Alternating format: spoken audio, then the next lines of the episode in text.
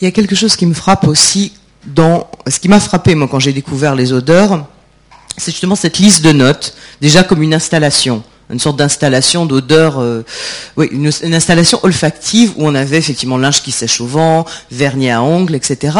Mais aussi, ce qui est intéressant, c'est que dans cette liste de notes, dont je ne sais pas si à quel point on l'a fourni, en tout cas on l'a fourni à la presse, c'est certain. Moi, je me rappelle de catalogue euh, de vente, il y avait quelque chose qui s'appelait Parfumerie Générale, qui était dans le huitième à une époque où justement ces notes étaient reproduites. J'ai gardé d'ailleurs ce, ce catalogue. C'est qu'on sent, en, tout en sentant on lit les notes, et tout d'un coup, ça nous revient ou on le reconnaît. C'est un effet finalement. C'est un peu comme encore une fois quand on rentre dans une galerie et qu'on voit une installation ou qu'on voit une œuvre et qu'on lit le titre de l'œuvre euh, et, que tout d'un coup ça rajoute une couche de sens ou que ça permet de cristalliser autre chose. L'énumération des notes fait partie du dispositif. Est-ce qu'il y a quelqu'un qui veut réagir euh, sur cette... Euh, comment, par exemple, Anna, est-ce que vous pouvez... Quand vous, quand vous, parlez aux journalistes euh, de ce genre de, de, produits, est-ce que, est-ce qu'elle, bon, je sais pas vous, c'est votre, votre contact, comment elle réagit? Est-ce qu'elle dit ah si si je le sens, ou est-ce qu'elle dit c'est pas possible, mais c'est vraiment bizarre, etc. Comment si, si elle retrouve vraiment les notes quand elle le sente et, euh, et, ça part vraiment dans des souvenirs et dans des, récollections de moments. C'est vrai qu'on a des parfums comme Avignon par exemple, qui, euh, quand, à chaque fois qu'on, que quelqu'un sent Avignon, il se retrouve transporté dans un moment de, leur vie, euh, parce que ça sent vraiment l'encens d'une vieille église, comme la cour du Palais des Papes. Et euh, c'est vrai que tous les parfums, en général, touchent à, au souvenir et à l'histoire. Mais moi, j'ai vraiment l'impression que nos parfums sont très très forts par rapport à ça, parce que justement, ils sont différents et c'est pas quelque chose auquel on s'attendait en fait à sentir et à se souvenir, en quelque sorte. Mais ce qui est assez intéressant, c'est que finalement, Odeur 53, vous regardez la présentation, ça fait assez c'est un peu hard, C'est géométrique, c'est strict, etc. On parle de synthèse, de synthétique. En général, c'est pas des choses qui font très plaisir quand les gens disent ouais, ça sent synthétique. Euh, en général, c'est pas flatteur. Et que là, en revanche, mais vous évoquez les souvenirs, la douceur, euh, l'émotion. Donc, encore une fois, le contre-pied oui, absolument. Mais euh, c'était assez voulu, euh, cette idée euh, très stricte, un peu comme un, flacon particulier de laboratoire. On voulait pas, on voulait rien rajouter. tout était dans le flacon. On a énuméré ce qu'on fait assez souvent sur nos packaging des produits, les mentions légales, mais nous on met pas les mentions légales en bas, en dessous, tout ça, on les met devant parce que euh, c'est obligatoire, c'est le produit, donc on n'a pas à cacher tout ça, il faut que ça fonctionne. Et donc, là, on n'avait pas envie d'autre chose. De toute façon, je voudrais profiter, quand on parle des packaging, que, à part le premier parfum, tous les packaging sont faits uniquement, exclusivement à Tokyo par l'équipe très proche avec le travail et le regard permanent de Rekawakubo. Il n'y a aucun packaging qui ne peut être fait sans Rekawakubo. Donc il y a aussi cette immense liberté qu'elle apporte à faire les packaging et simplement quelques packaging qu'on appelle des collaborations dont on parlera tout à l'heure, où là, certains créatifs avec lesquels on a fait ces parfums ont eu le droit de prendre la parole, mais entre-temps, tout ce qui existe, c'est vraiment des décisions de Rekawakubo. C'est sa grande participation et ce qui fait qu'il y a aussi là une immense différence et une façon complètement d'approcher le flacon ou la boîte pliante. Euh, voilà. Est-ce qu'elle est sent, à quel stade est-ce qu'elle sent euh, les, propositions que vous faites? Alors, euh, nous faisons des réunions assez régulièrement, soit durant ces passages à Paris, soit je vais au Japon, et nous euh, Ray sent très bien, porte peu de parfum, euh, parce qu'il est vrai que dans une tradition japonaise, euh, le parfum sur la peau n'est pas l'idée première. En général, on, parfumait son bain qui était dans un bois d'inoki, qui est un cèdre japonais. Je ne sais pas si vous savez, mais pour prendre un bain au Japon, dans une maison un peu traditionnelle ou luxueuse, la baignoire est en inoki, on la fait gouler euh, son bain vers 19 heures à 50 degrés. Le bain est recouvert de petites planches en inoki. Et le lendemain matin, quand vous vous levez, vous prenez une douche et vous pouvez aller dans votre bain qui sent l'inoki, mais qui a la bonne température. c'est le raffinement japonais. Et sinon, les Japonais, ils pouvaient utiliser des petits sachets parfumés pour mettre dans les, boîtes où on range les kimonos, ou mettre des petits euh, sachets dans les manches de kimonos, mais il n'y avait pas une vraie tradition du parfum sur peau.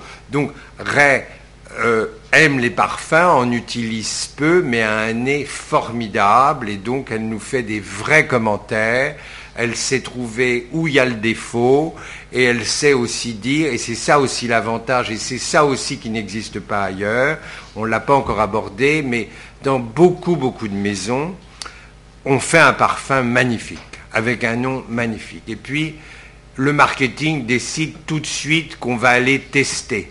Donc on va aller tester, on teste on surteste, et à la fin on a le même parfum magnifique qui est devenu rien, parce que voilà, c'est une espèce de produit commercial parce qu'il y a 17 groupes qui ont élu que c'était le meilleur. Nous, nous sommes quatre à décider.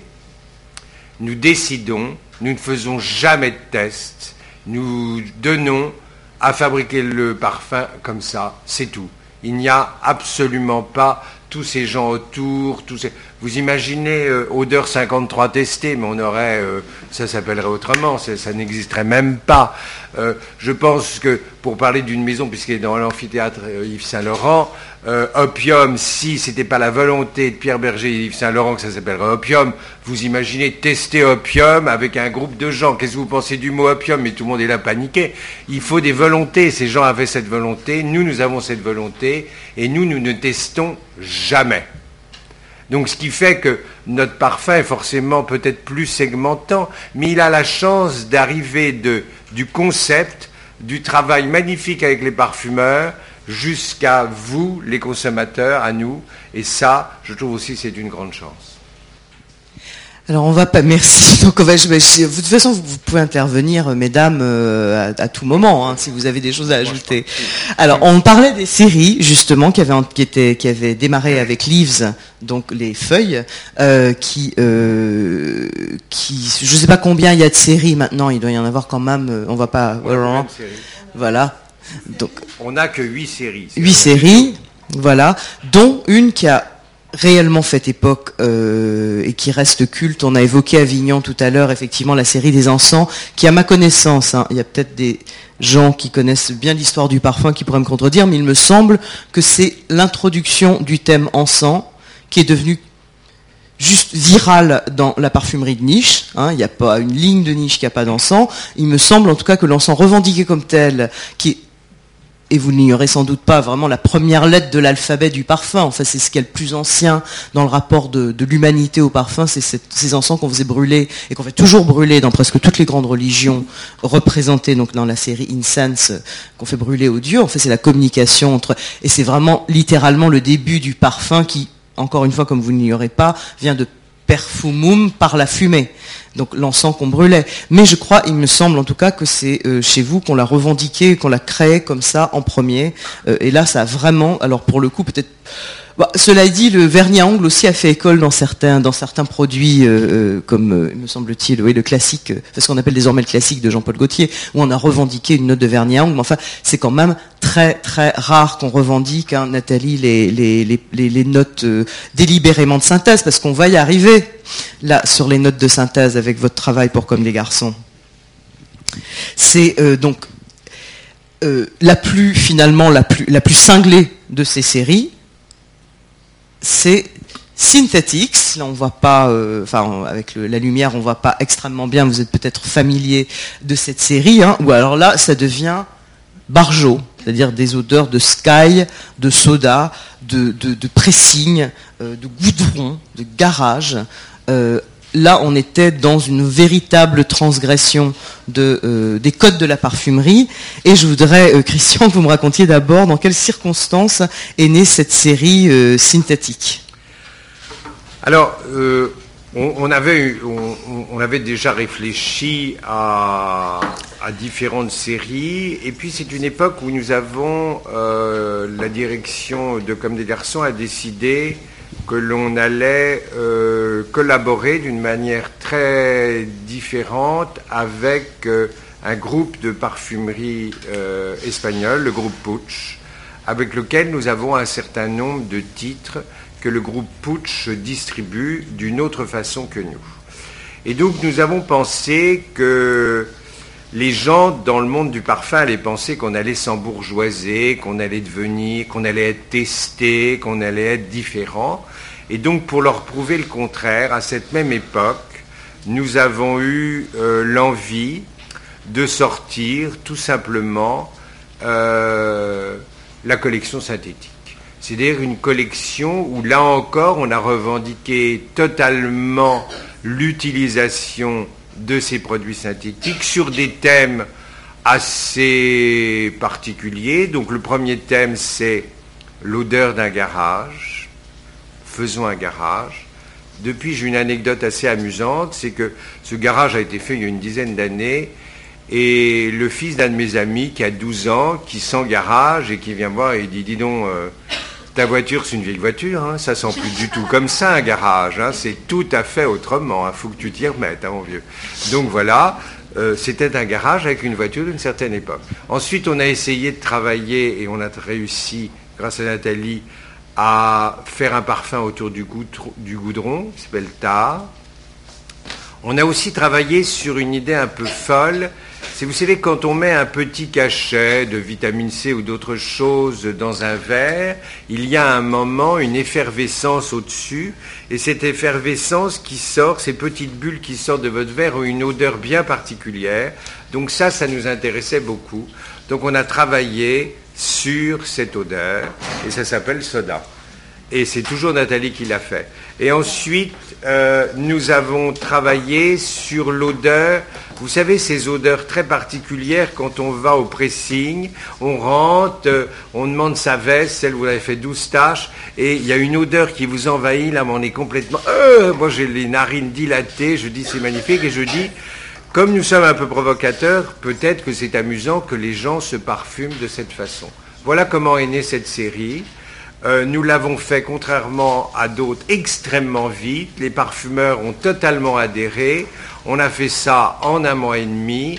On a fait ces parfums très beaux et on a trouvé un packaging qui allait très bien avec. Euh, et donc voilà, euh, c'est ça l'idée de synthétique. Moi, je voudrais revenir une minute avant sur la série En sang.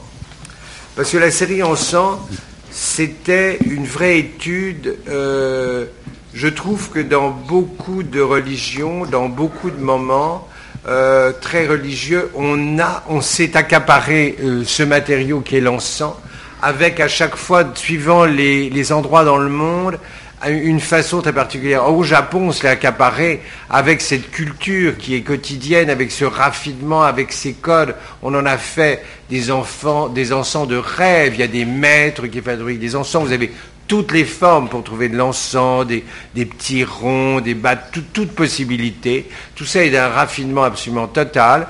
Et puis, il y a aussi cette espèce de jawi qu'on prend, qu'on met euh, sur des charbons rouges et qu'on fait brûler euh, au Maroc, en Tunisie, et qui est là, et qu'on va promener euh, aux différents points cardinaux pour enlever les mauvais esprits. Et là aussi, il y a une odeur magnifique, comme il y a une odeur magnifique dans l'encens très différent dans, dans l'Église orthodoxe, et puis bien sûr, celui qui, est un grand succès, qui s'appelle Avignon, qui est vraiment la mémoire, mais parce que ces gens ont compris il y a très longtemps, dans le cérémonial de, ces messes, de ces moments, marquer un, un temps l'encensoir et euh, faire pénétrer dans la salle de prière cette odeur, elle va marquer, car ils avaient compris que mélanger l'essence était déjà pour la mémoire extrêmement important. C'est tout ça qui nous a animés,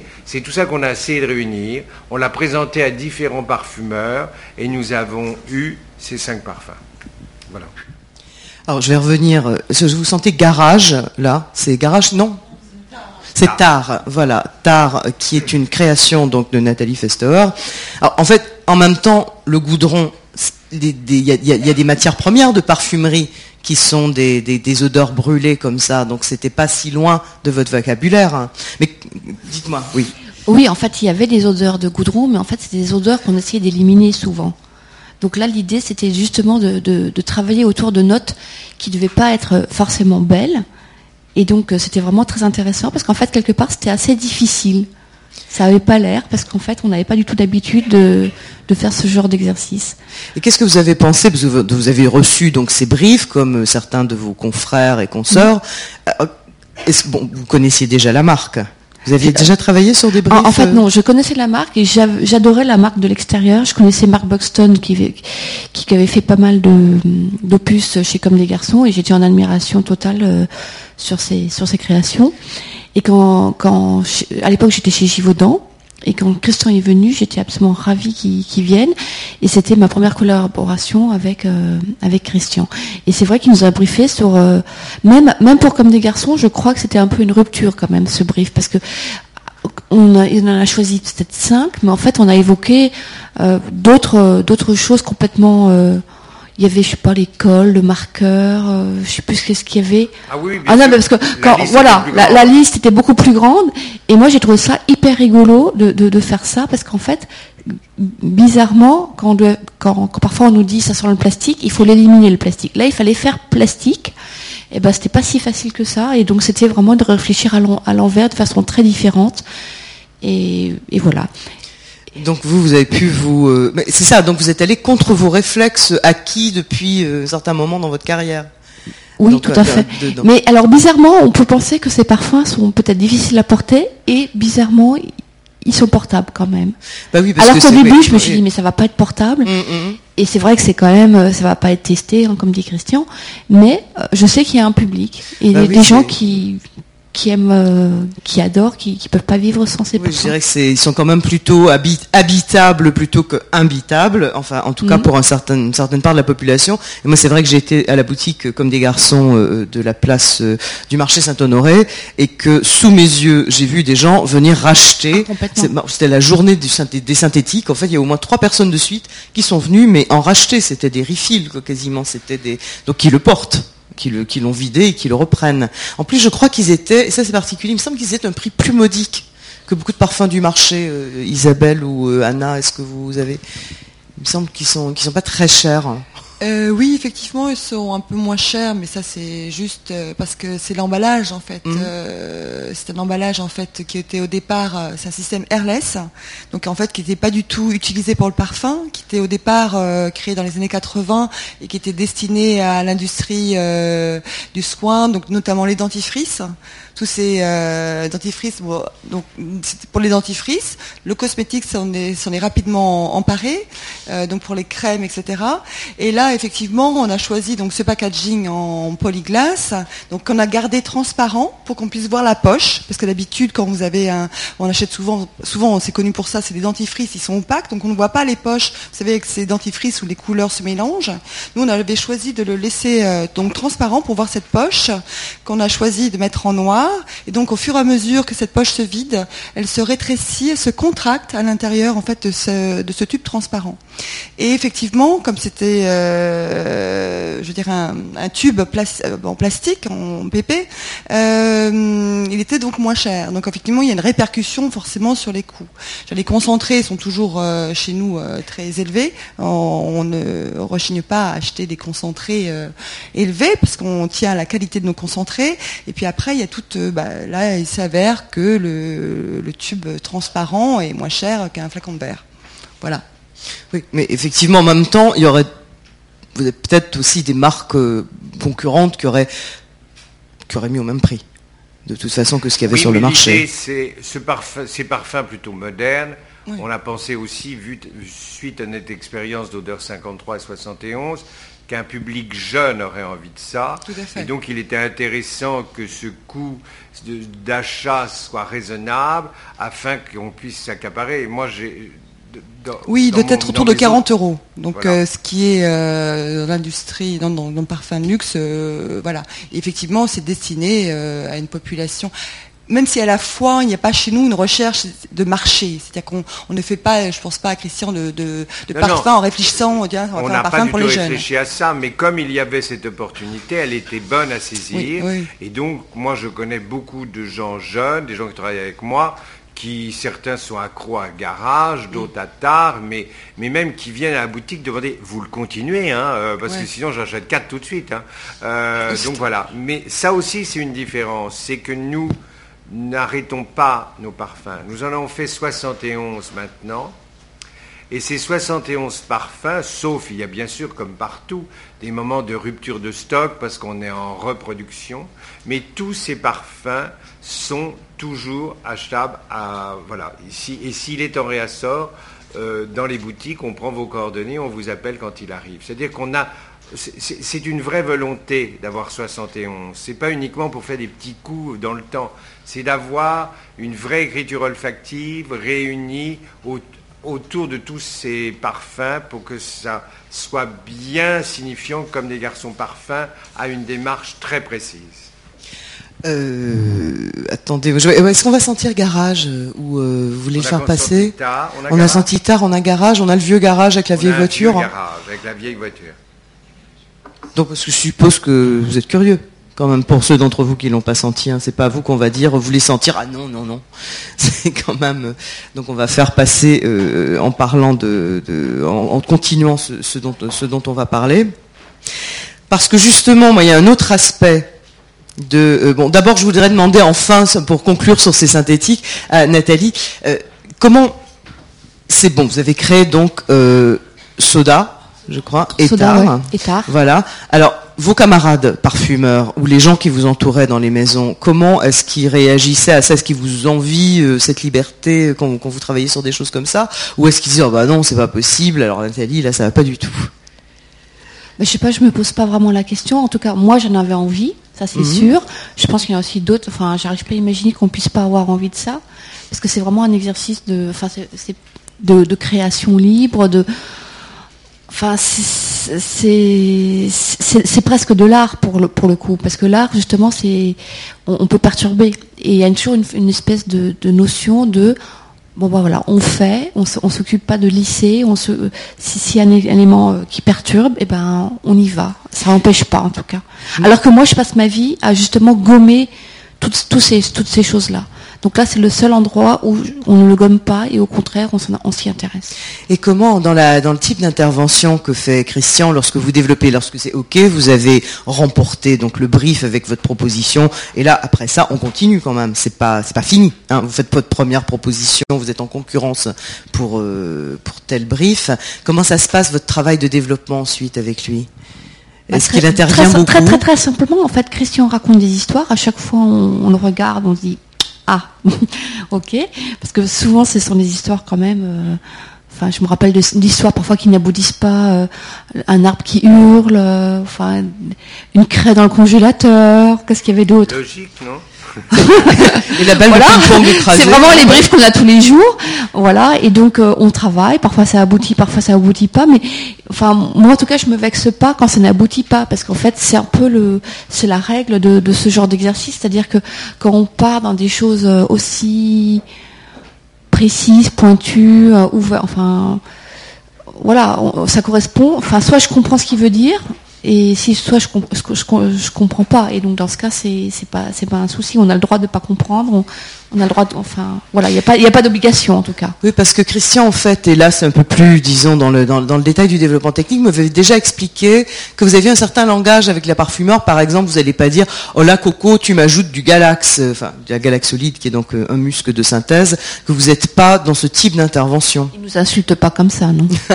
Non, moi je pense que euh, si on, fait la création pour une marque comme, des garçons, qu'on travaille avec des parfumeurs, qu'on les briefe, alors c'est vrai que de temps en temps je fais des briefs un peu curieux, mais ça fait partie de la règle du jeu. Mais après, quand je vais sentir, donc il y a des parfums que avant qu'ils sortent, on va avoir 5, 10, 15 séances pour sentir ces parfums. Et donc on va parler, on va dialoguer. Moi, je vais essayer de toujours travailler avec des images, avec des correspondances de moments olfactifs qu'on a tous dans notre vie. Parce que je ne veux pas rentrer dans le vocabulaire technique, je ne veux pas parler de matière. Je laisse cette liberté au parfumeur qui, lorsque je fais cette remarque, va dire, je veux faire une remarque en disant, ah, je trouve que ton parfum, il sent un vieux gant de toilette humide abandonné. Vous avez tous compris ce que ça veut dire comme odeur, ça va pas du tout. Ou c'est euh, c'est pas assez volumineux, c'est trop sourd, il n'y a pas assez de volume. Je vais parler comme ça avec les parfumeurs parce que il faut qu'ils gardent leur technique. Pour moi, il faut qu'ils gardent les approches de tous ces produits qu'ils ont en possibilité d'utilisation et je n'ai pas à intervenir. J'interviens uniquement dans des matières quand on est presque à la fin, que le parfum est déjà presque fini. Et là, j'interviens pour dire, moi, j'aimerais bien casser. Parce que comme d'habitude, il va être encore trop beau. Donc j'aime bien casser. Donc je propose qu'on casse avec, je peux dire n'importe quoi, tel parfum. Tiens, si vous mettiez un trait de rose au milieu, comment serait comment il va être? Ou un trait de vétiver ou autre chose. Et donc, c'est là mes seules interventions de matière. C'est à un moment qu'on est presque fini. Pour qu'il ressemble vraiment et qu'il soit dans la logique d'écriture, il faut peut-être le casser. Et c'est là où j'interviens. Mais sinon, je ne ferai que des comparaisons et je ne parlerai pas technique parce que c'est le métier des laboratoires et des parfumeurs.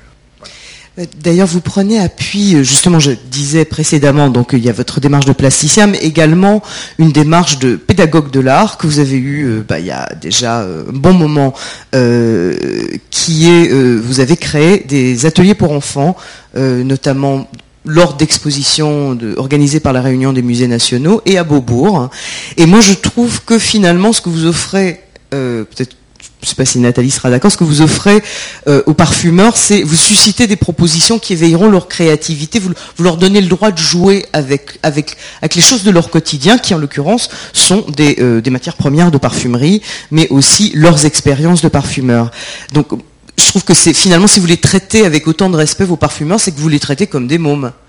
Euh, mais au sens où vous avez eu cette approche. Donc j'aimerais que vous disiez quand même quelque chose de, cette, de ce que vous faisiez, euh, par exemple dans l'exposition Picabia, vous m'avez raconté euh, l'atelier que vous aviez créé à ce moment-là, euh, qui, qui avait l'air assez ébouriffant. Alors, oui, j'aime bien aller chercher chez le parfumeur son côté enfant, c'est-à-dire sa liberté créative, sa liberté.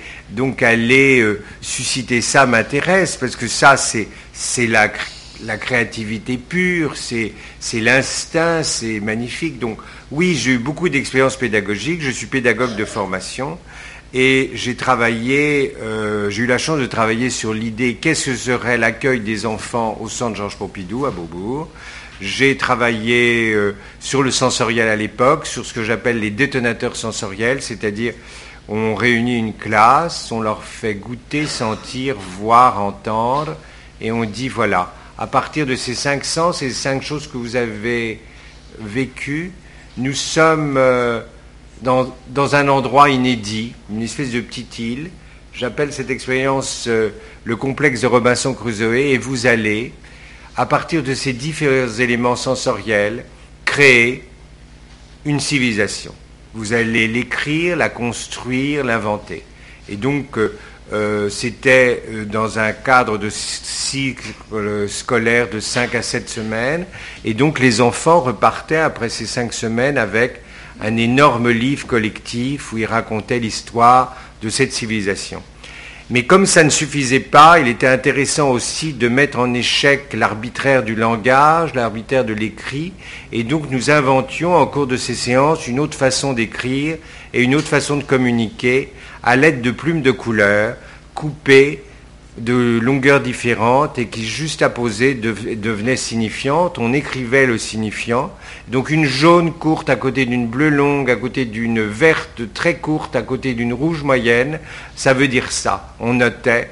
Et la règle du jeu était, après quelques semaines, c'est de se faire des coiffes conversations, de le mettre sur la tête, de séparer la classe en deux et de communiquer avec la classe avec les mots qu'on avait sur la tête et ça fonctionnait bien. Il n'y a qu'une seule personne qui était folle de rage de ça, c'était l'enseignant ou l'enseignante, parce que quand vous rentrez dans votre classe et que vous avez une bande de dingues qui ont que des coiffes de plumes sur la tête toute la journée, que vous voulez faire absolument autre chose, c'est assez difficile d'avancer.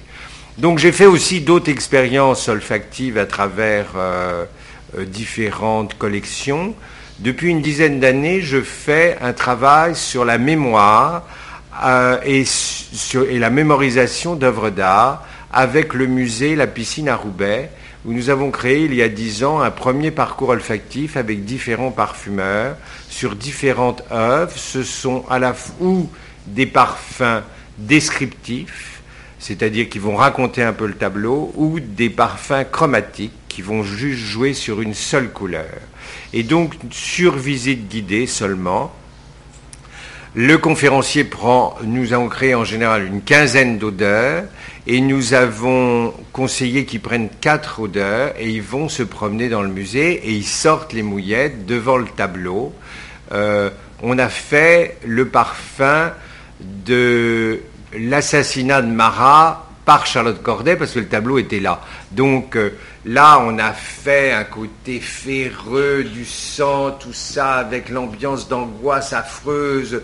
On a mis toutes ces mauvaises odeurs et là, et les gens sont là, ils regardent le tableau. Il y a panique un peu. Mais quand vous parlerez dix minutes plus tard ou vingt minutes plus tard, vous dites, et finalement, le tableau, le mec, il avait la chaise à la main à côté, comme si c'était comme ça, et elle était. Il vous raconte le tableau parce que nous avons à ce moment précis fait une chose que nous faisons forcément tout le temps.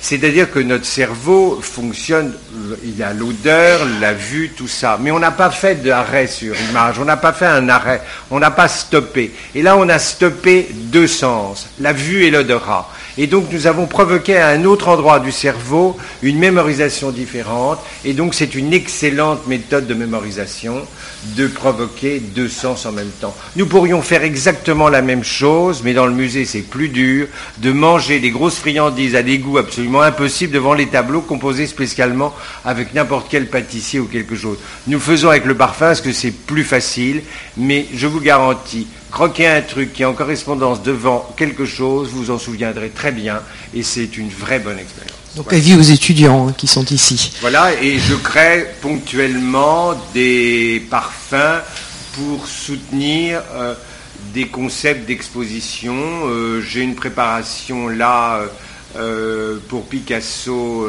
la Méditerranée, Picasso céramiste au musée de Sèvres, voilà, le grand musée de la céramique à Paris et de la porcelaine.